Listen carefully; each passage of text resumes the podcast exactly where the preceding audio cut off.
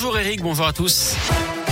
Ça roule comment là à Lyon euh, Pas très bien Ah, dans l'Est mince. lyonnais, ouais, depuis le nœud de Manicieux jusqu'à Chassion en direction de Paris. Trafic ralenti sur 3 à 4 kilomètres actuellement. Soyez patients.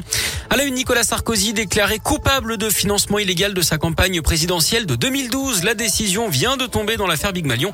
L'ancien président euh, qui est absent du tribunal était jugé pour ses dépenses excessives lors de la course à l'Elysée il y a 9 ans. 13 personnes comparaissaient à ses côtés. On ignore encore la peine retenue. Le parquet avait requis un an de prison, dont 6 mois avec sursis contre lui.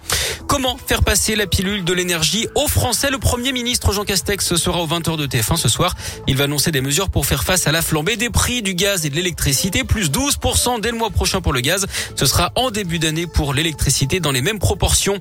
Et puis l'émotion encore et toujours après la mort du soldat isérois Maxime Blasco au Mali vendredi dernier, après l'hommage national aux invalides hier. Une autre cérémonie est organisée aujourd'hui au 7e bataillon de chasseurs alpins de Vars en Isère à partir de 15h.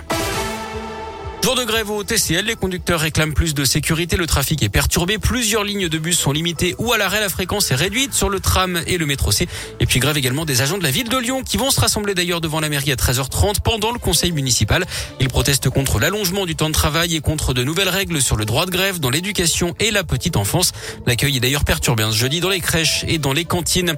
L'actu c'est aussi la fin du port du masque obligatoire à l'école primaire lundi prochain dans 47 départements. La liste est publiée ce matin au journal officiel.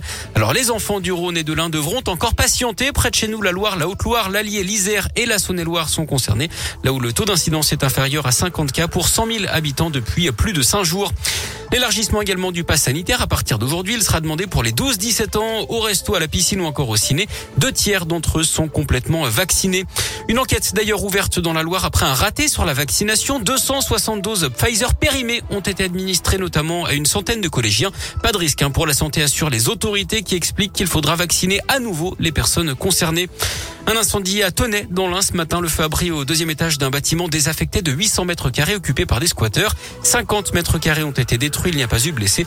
Les pompiers sont sur place actuellement. Et puis toujours dans l'Ain, un chauffard présumé interpellé après un accident mortel à Jujurieux. C'était début août. Une infirmière de 54 ans avait été tuée dans la collision. Le suspect a été arrêté à Béziers dans l'Hérault mardi d'après le progrès. Il a été transféré puis entendu par les gendarmes de Bourg-en-Bresse. Cet homme de 39 ans n'a pas de domicile fixe. Il a pu être identifié grâce à son ADN. Et puis du sport, du foot avec de la Ligue Europa. Ce soir, Lyon face à Brondby à 18h45 à Dessine. Il faudrait être sérieux pour les Lyonnais qui auront aussi le derby dimanche soir à Saint-Etienne dans un coin de la tête.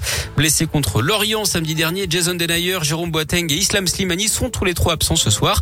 À la même heure ce soir, Monaco jouera à la Real Sociedad et puis à 21h, ambiance brûlante assurée avec Marseille qui recevra Galatasaray.